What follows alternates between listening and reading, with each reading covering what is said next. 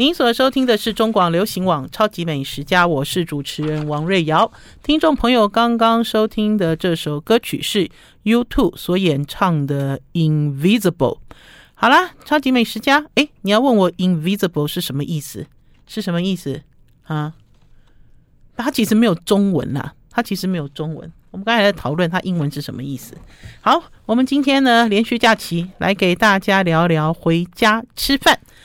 呃，连续假期一定要回家吃饭啦，尤其呢，这个连续假期呢是慎终追远的连续假期，大家要回去扫墓，对不对？大家要呃回去回自己的家乡看看看看你的父母，因为这个假期很长很长。然后呢，在前一段时间呢，有听众朋友呢就私讯问我，问我说：“瑞瑶姐啊，你啊在之前所讲的这个润饼，好，就是我们家在吃润饼的时候，呃，会加那个叫做。”虎蹄好得啦，哈，其实不是蹄筋，哈，它是海苔的一种。就有人问我说要在哪里买呀？嗯、很有趣哈，我觉得都很有趣。大家其实会透过这个食物哈来去思考，思考你是什么人，你是从什么地方来。就像在清明节，有人在清明节吃润饼，我们家习惯是尾牙的时候吃润饼，还要再加上挂包，就是虎咬猪。可是我看现在大家都在清明节吃润饼，好像你不在清明节吃润饼也很奇怪，对不对？好像是一种应景，好应景的一个大规模的美食活动。因为呢，呃，在清明节吃润饼不可能只有吃一卷两卷，你在家里自己做，光是这个配料哈就多了去了。我记得我小的时候，呃，都是我阿嬷在张罗润润饼，然后呢，呃，在张罗润饼的时候，材料都好多，而且都细切，都切得好细好细，因为这个细的这个食材呢混在一起，包在这个春卷皮里面，你咬起来，哈，咬起来这样细细碎碎的才好吃，咬春咬春。呃，可是呢，我看到呢，坊间有好多人呢，都在推荐，都在推荐什么？都在推荐这个润饼呃卖卖店，就润饼的卖家。我每次看到这些润饼卖家，我一凑上前去看，哎呦，他这个豆干都切这么粗，哎呦，那个什么五花肉也都切成肉条，而且那肉条的这个形状哦，好像这个，好像我的小手指这么粗。然后呢，有朋友跟我讲多好吃多好吃，我都不相信。不相信的原因是因为你的咬感就不一样了。呃，这其实是很啰嗦了哈。因为老实讲呢，现在如果要叫你在家里自己做润饼，你头痛死了。除非家有一老，如有一宝。只有这个一保还会帮你在家里做润饼，否则一般年轻人哦都没有这样子的想法了。然后还有啦，我发现呢，包在润饼里的东西呢也不再那么传统，很多人呢都会有很多新意，好，就是很多新的想法在里面。然后甚至于会把休闲零食、休闲零嘴也把它包在润饼卷里面，好，还是说什么早餐谷麦片啊之类的啊，呃，坚果当然更是啦。大家其实可以在传统的食物里面找到新意。好。回到呃，这个听众朋友问我有关于呃虎虎台哈虎台到底要去哪里买？呃，以前我当然是问我阿嬷啦，我阿嬷才知道要去哪里买。然后之后我自己做了记者采访的时候，我的确在迪化街，迪化街呃不是迪化街的永乐市场里面，的确有两摊两摊在卖这个呃春卷皮哈，其中有一摊就有在卖。其中有一摊，那所以呢，我就把这个线索呢，就交给我这个听众朋友。这个听众朋友也蛮有趣的，他就讲说啊，其实是一个外国朋友在询问，哈，呃，大家在固定的这个节庆里面，都会想到一些食物，每年重复不断的都会想要吃，虽然每年是重复想到。都要吃，可是也不厌其烦，大家都不厌其烦。好了，讲到这里，搞不好我今年连续长假，我应该要去准备润饼吧，回我妈妈家，大家吃一顿润饼。呃，可是吃润饼很麻烦的，因为现在要去买春卷皮，好麻烦哦。尤其是这个时候，一年三百六十五天，呃，卖润饼的都不会排队，哈、只有在清明节前后都大排长龙。所以呢，必须要先想清楚，好，想清楚行动方行动方针。呃，兵分两路，有人先去买润饼，然后有人就在家里准备这些细细碎碎的材料。所以我才讲说，呃，清明节吃润饼是一个美食的大活动，大活动绝非一人之力可完成。好，除了这个之外呢，还是继续跟大家聊回家吃饭。呃，上个礼拜我回家吃饭了哈。呃，可是呢，我上个礼拜回家吃饭之前，我学聪明了。学聪明的原因是因为呢，呃，我们家里娘家的厨房比较小，那所以呢，我呢在家里，在我自己家里把一些材料都切配了。前一阵子呢，有要带我妈妈出去吃饭了，可是我妈妈呢就说她人不舒服。我们本来哦还利用特权去订了这个欣叶台菜餐厅双城本店、双城创始店的二楼的座位。呃，兴业现在名气还蛮响亮的哈。当然，他的本店没有拿到有关于米其林的一些奖项，可是他有一家餐厅有拿到，呃，叫做兴业中菜，等于是兴业的副牌吧，哈，还是说兴业独立出来的，号称用餐环境更好，哈，料理更细致的这样子的一个餐厅品牌。然后还有一点啦，就是哦，观光客都回流嘞。听众朋友，你们有没有感觉到，坐在这个大众运输工具上，尤其是捷运，尤其是去了一些百货公司，还有一些观光景点，大家有没有发现，在你身边讲话的人不是日文就是韩文？好了，我们要先休息一下，再回到我们超级美食家的节目现场。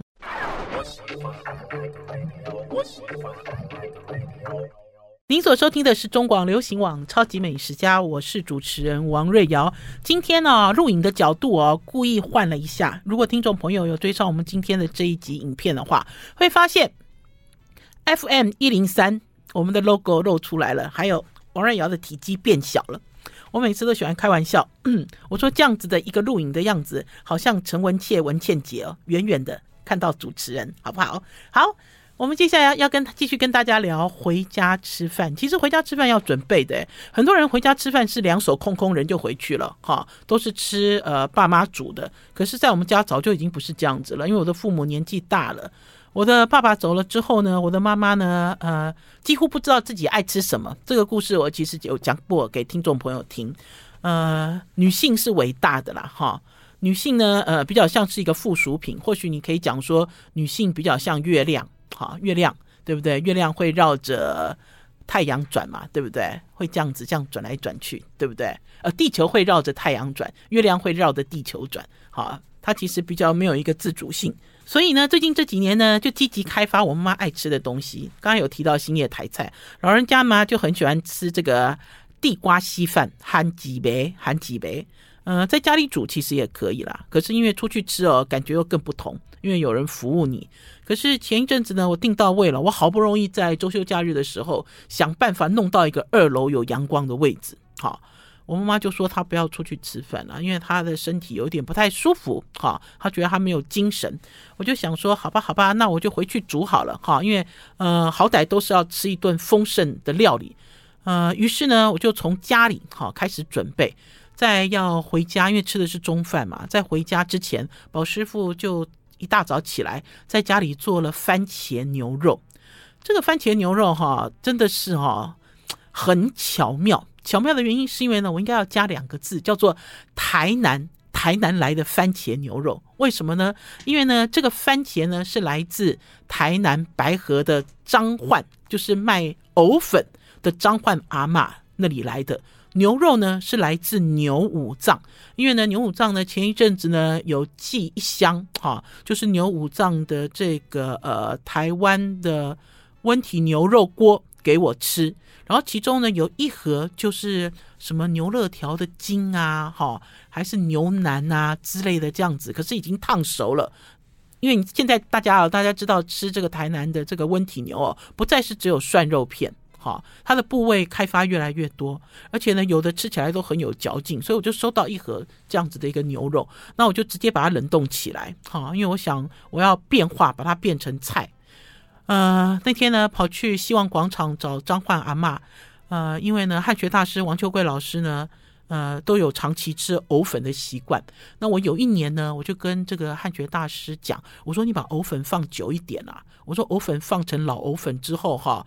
呃，颜色变深，而且呢，它会出现一个味道，哈，这个也是张焕阿妈跟我讲的。然后我家里也有几包老藕粉，泡出来哦，就新藕粉跟老藕粉哦，泡出来是截然不同。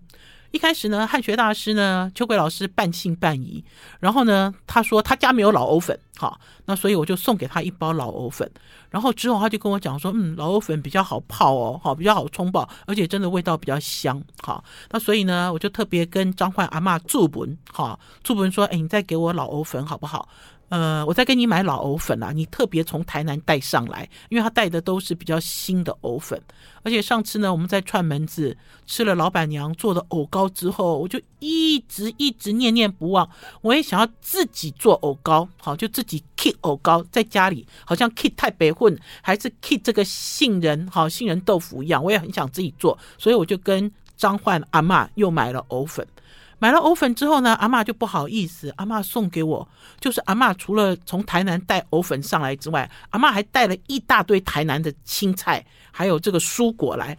阿妈就说：“你自己挑好不好？”我说：“哦，我自己挑哦。”然后他本来要塞给我拔啦，塞给我好多东西。我说：“阿妈，你不要，我我给你要几颗番茄，然后要两颗木瓜。”阿妈就给我一袋番茄，然后给我给我装了两颗大木瓜，好。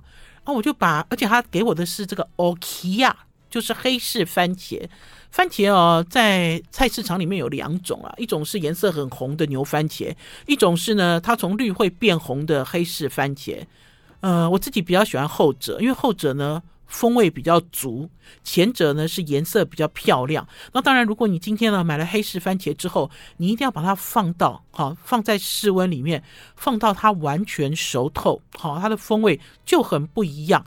那所以呢，呃，那天早上呢，宝师傅在做番茄牛肉的时候，基本上这个就是台南，全部都是台南食材的番茄牛肉。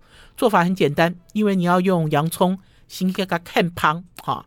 然后呢，把这个非常完熟的番茄，哈，切的比较碎，哈，然后呢，就跟油啊、洋葱啊、番茄就一直炒，炒出香味，呃，炒出香味之后，再把牛肉放进去，然后在这个时候呢，你可以放一点蚝油调味。我看宝师傅在做番茄牛肉的时候是用蚝油来调味，然后呢，呃，还可以加水，加一点酱油，加一点糖。好之类的，然后就下去焖烧。那天焖烧了三十分钟，呃，可是啊，因为他给我的是肋眼睛的部分，他没有办法烧得软软的，可是吃起来脆脆的，风味很好。最重要的是，这个番茄汁还可以拌饭。现在没有番茄炒蛋了吧？现在如果做番茄炒蛋，一堆人大概会嫉妒你，所以用番茄烧牛肉。这个味道也不错。好了，我们要先休息一下，进一段广告，再回到节目现场。I like 103, I like radio。我是王瑞瑶，您所收听的是中广流行网《超级美食家》。连续假期一定要回家吃饭哦，不要天天混在外面哦。回家吃饭代表的是一种团圆哦，回家吃饭代表的是一种另外一种温暖，而且可以大家一起来。好啦，跟大家介绍番茄牛肉，我也觉得蛮有趣的。我那天也是看到一个朋友在 F 里面，FB 里面 po 文，然后 po 了一盘卤味，然后呢，他就写了一段文章，他就讲说卤蛋剩最后一个啦，牛肉还很多。他忽然间觉得，呃，卤蛋比牛肉更珍贵。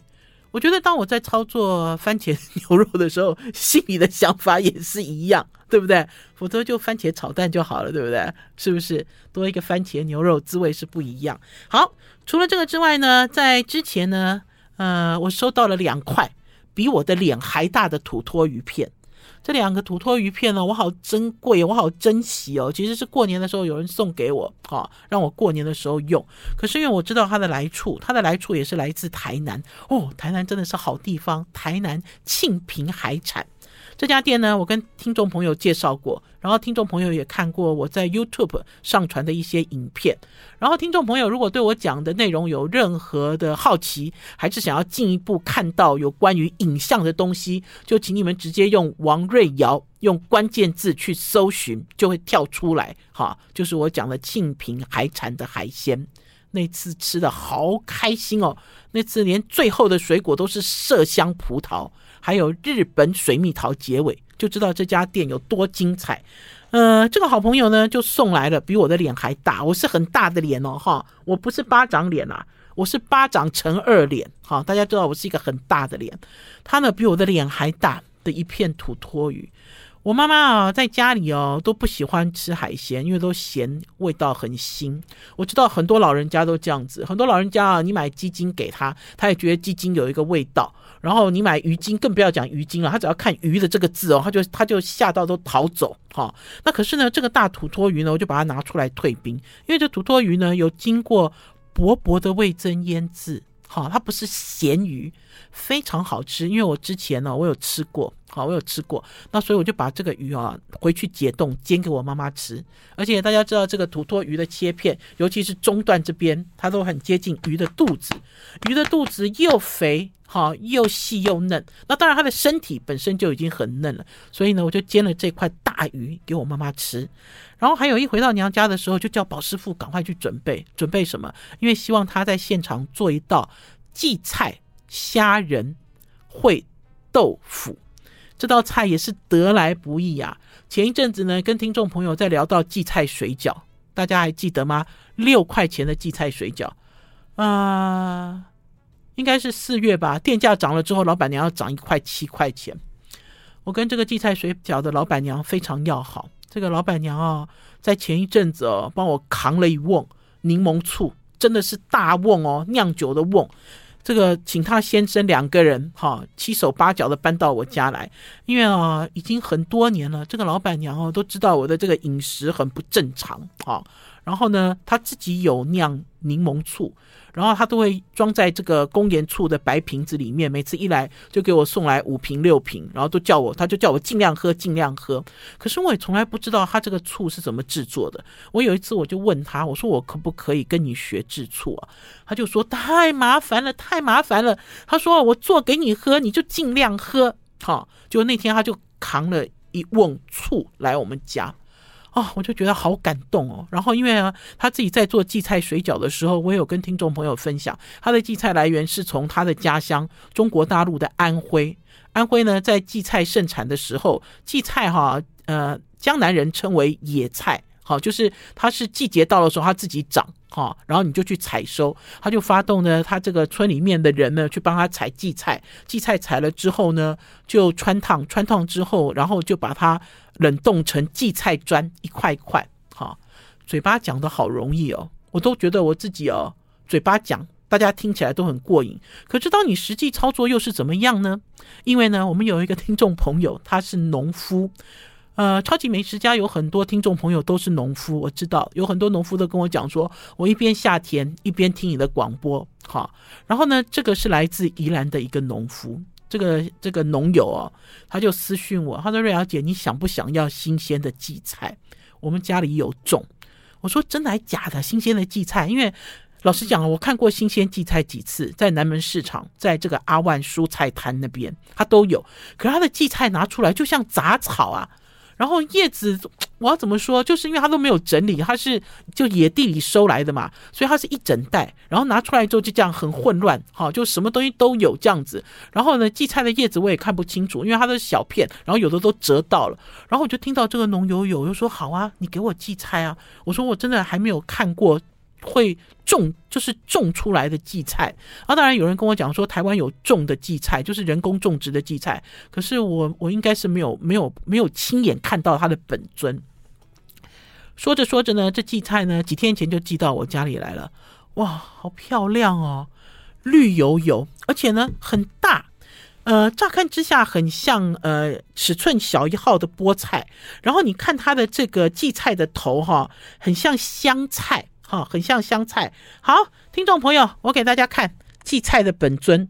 这个是来自宜兰的农友，荠菜长这样子哦，而且它的叶子哦有花边哦，就是它的这个叶子的边缘哦，很像你们爱吃的那一种面条。好，有蕾丝边，这样自己会自己会有这个滚动，然后有锯齿状，哈，有锯齿状这样子的一个一个线条。呃，很早以前哦，那个时候，呃，我跟宝师傅两个人在逛南门市场的时候，看到荠菜，我就很兴奋啊，我就说我想要吃。然后那个时候南门市场的阿万，我记得阿万那个时候有送给我一袋，然后拿回来之后，宝师傅就跟我讲说，荠菜要用撸的，撸荠菜。我说荠菜为什么要用撸？撸这个动词只会出现在胡须，对不对？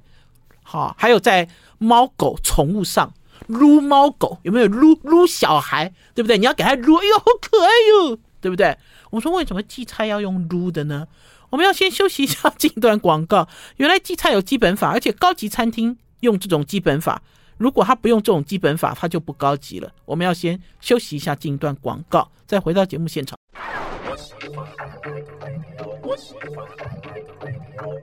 您所收听的是中广流行网《超级美食家》，我是主持人王瑞瑶。台湾真的有养殖的荠菜哦。自己人工种植的，我这次因为宜兰的这个农友也是宜兰的铁粉，寄给我两包荠菜，我真的是大开眼界了。我说在很多年前呢，呃，宝师傅呢，我记得那时候应该是买了这包荠菜吧，因为我记得荠菜的价格都很贵。然后那次呢，拿回家之后，宝师傅就说荠菜要用撸的啦。我想说荠菜用撸的，而且它那个撸法很好玩，就是根朝上。好，根朝上，叶朝下，然后他就一只手，好，就直接这样子抓下来，好，那所以叶子抓得下来的就就可以吃啊，抓不下来的，还是说这个梗哈，就直接丢掉。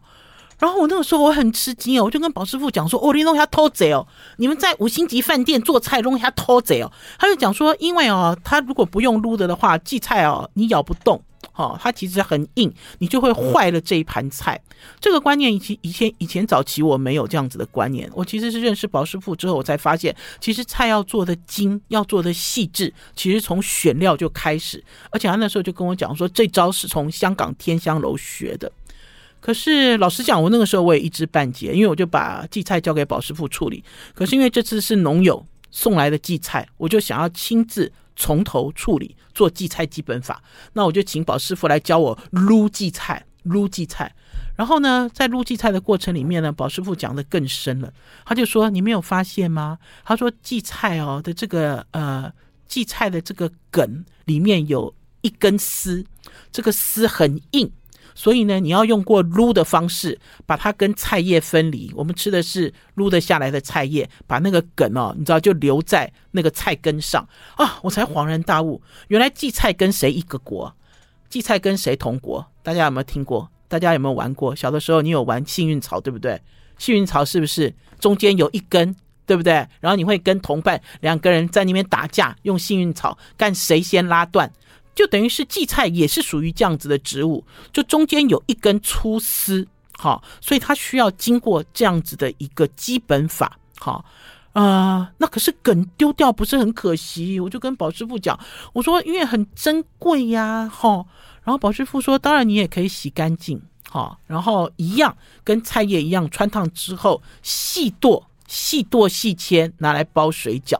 好，我就稍微松了一口气，然后要跟大家讲的，在这个撸荠菜的过程里面哦，其实土很多，因为这是从土里面长出来的，然后拿去清洗，清洗了好多遍，然后我就在想说，我就忽然间想说，这个卖荠菜水饺的老板娘都跟我讲说，她每一年他们的家乡哈都要帮她采收荠菜，我就想到说，哦，原来是这样子的一个景象哦，哈，有一个这样子的感觉，哈。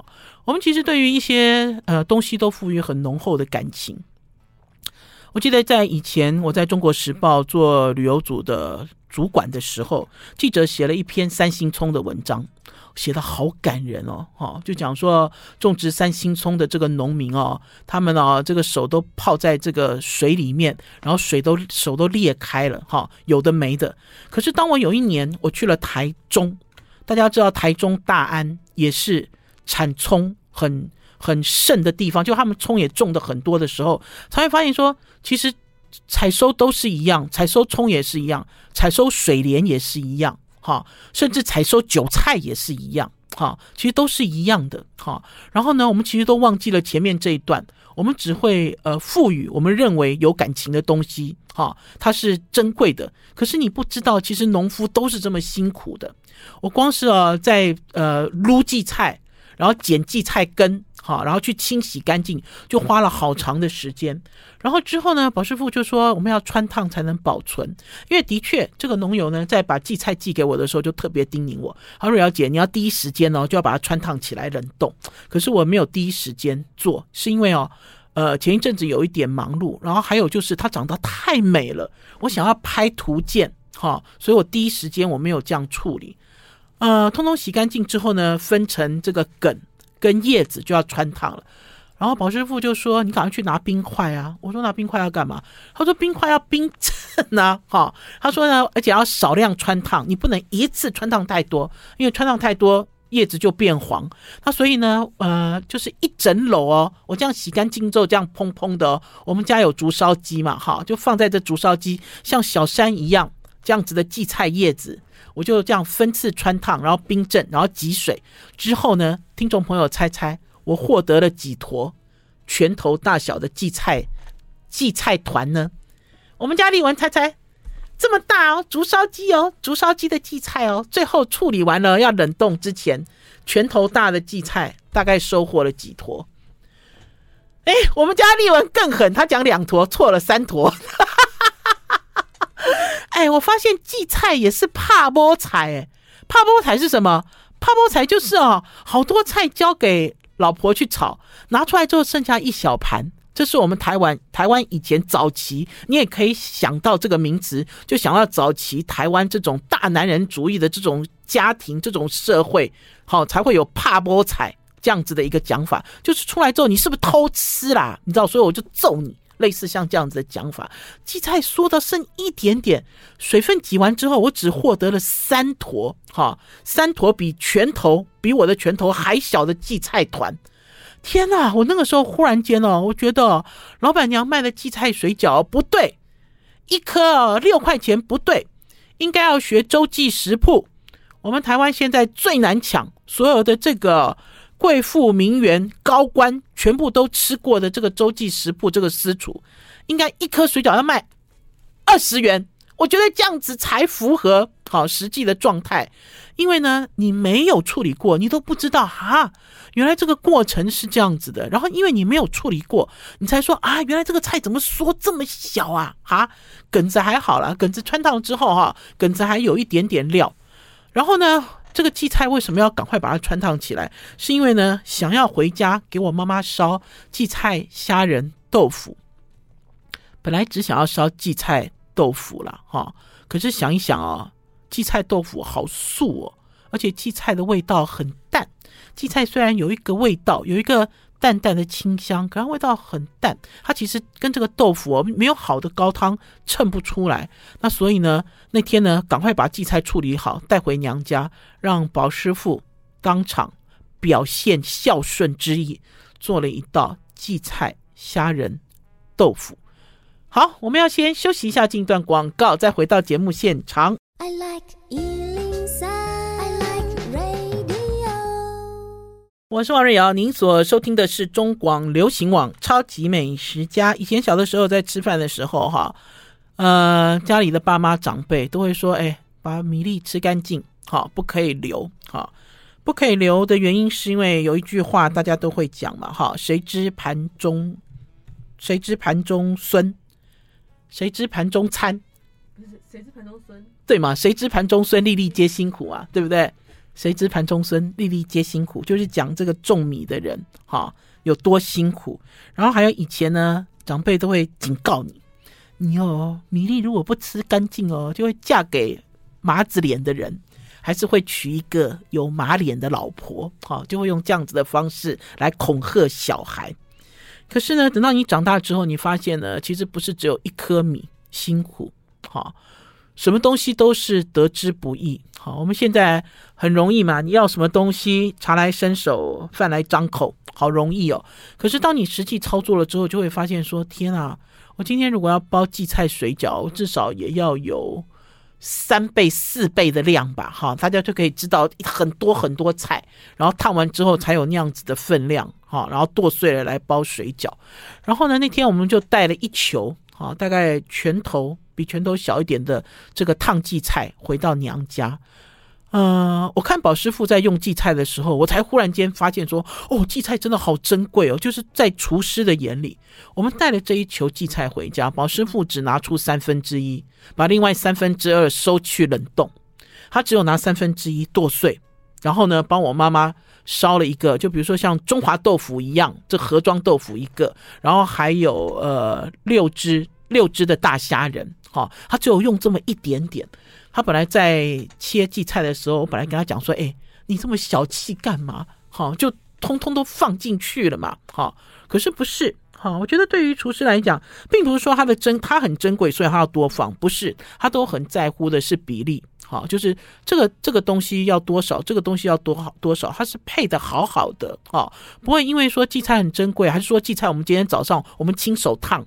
我都我都还没有跟我妈妈讲说，我亲手烫哦，亲手烫荠菜，哈，这么珍贵的东西要多放一点，放的满满的，没有，哈，我们没有这样做。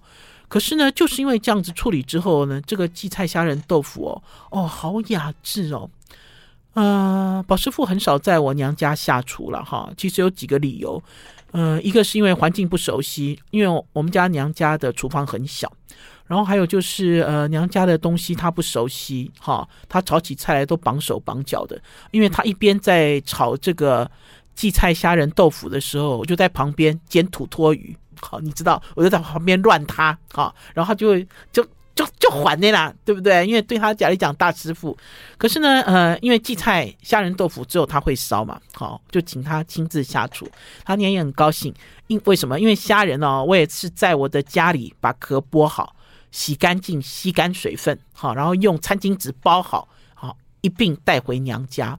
他就把虾仁切成这样子，像骰子一样，一丁一丁的，好，然后呃，先用热锅把虾仁稍微焖一下，好，因为大家知道在家里哦，呃，通常都不太用过油的方法，好啊，不过油有不过油的做法，然后你的手还是你的火力就要更小，虾仁才会嫩。否则哦，在家里做虾仁哦，假设你买的不是药水虾，因为药水虾怎么炒都很好吃了哈。假设你是自己剥壳的虾仁，有的时候会觉得蛮受挫。受挫的原因是因为怎么虾仁被你炒得硬邦邦，哈，还不如虾仁直接水煮，哈，水煮，因为水煮虾仁就是有一点偏硬，哈。那宝师傅就细心把这个虾仁焖熟，焖熟了之后一样起个油锅，用个葱爆香，然后就会把荠菜丢下去炒。呃，炒完之后就开始烩烩豆腐，好，虾仁是最后最后才来汇合，呃，只加了一点点盐巴。我一开始呢，在上这道菜的时候，我本来想说，哎呀，该死，为什么呢？因为我忘记一件事了，忘记什么？荠菜荠菜，虽然我们已经把它撸过了。把它的这个那根粗的这个经脉把它弄掉了，然后虽然把它烫过，虽然细切，可是呢，它还是哈，它还是有一个硬度。因为呢，这荠菜吃起来有一个口感，我就很怕我妈妈塞牙缝，还是说咬不动哈，这个就比较讨厌哈。嗯、可是还好，因为宝师傅下的量没有很大，而且他故意哦，大家有没有发现，豆腐也是没有什么味道的啦。虾仁基本上有味道，可是虾仁的气息也是淡淡的，所以呢，用很浅的东西，哈，把这道菜烧得很素雅。我甚至于那天还讲说，我下次如果要重现这道菜哦，我就要去蒸瑶柱，好，我要把这个我要取瑶柱汁。好，然后用好的鸡高汤哈来微烧这道这道料理，好，嗯，很有趣。我觉得有的时候呢，在回家吃饭的时候呢，呃，除了团圆之外，最重要的是要要有那份心啦，哈，就是你想要做一些好菜回去，呃，全家人一起团聚一起吃饭，哦，就会觉得感觉很幸福，哈，虽然有一点累，因为。大家可以听出来嘛，是两阶段料理，然后还有家里的外佣也很贴心。家里的外佣呢，那天呢，他自己呢也炸了这个印尼的印尼的蔬菜饼，哈。我们家阿雅哦，要给他特别夸奖一下。我记得那时候他刚来来到我们家的时候，我就问阿雅会不会做饭，他都跟我讲不会做饭。他说他不会，哈，因为他看我们家人都很会做饭。因为我们家啊，因为我爸爸的关系，每一个人进到厨房哦，每个人都好有主张哦，每个人都很想要瞪起来，哈，每个人都想要一展一展身手的感觉。所以阿雅都说不会做饭。可是阿雅来到我们家几个月后之后呢，她就陆陆续续摸清了我妈妈的习惯，她会把菜切得很细。然后呢，把它烧得很软。然后最重要的是呢，阿雅在做菜的时候呢，有镬气，有镬气。为什么说有镬气？因为呢，那一天呢，他呢现场呢给我做了一道印尼炒泡面。听众朋友，你们一定有买过印尼炒泡面的那个泡面，就那一包，呃，十块钱不到吧？哈，在印尼商店买。然后那包泡面呢，呃呃，是炒面。炒面是通常大家都煮一煮嘛，就把调味料加下去拌一拌就吃了。然后呢，呃，前一阵子呢，因为呢，呃，叫了那个呃，Foodpanda 还是 Uber Eat，那个时候呢，有有叫了印尼炒泡面回到家里吃。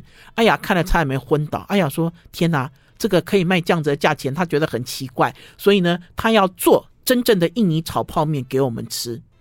印尼炒泡面到底是什么样子呢？听众朋友直接上 YouTube 用王瑞瑶用印尼炒泡面关键字去搜寻，就知道我们阿雅到底。”做了什么魔术，让好吃的泡面，呃，让普通的泡面变得非常丰盛又非常好吃。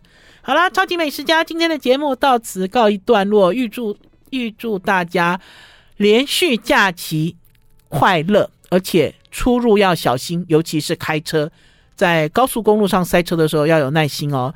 拜拜，拜拜。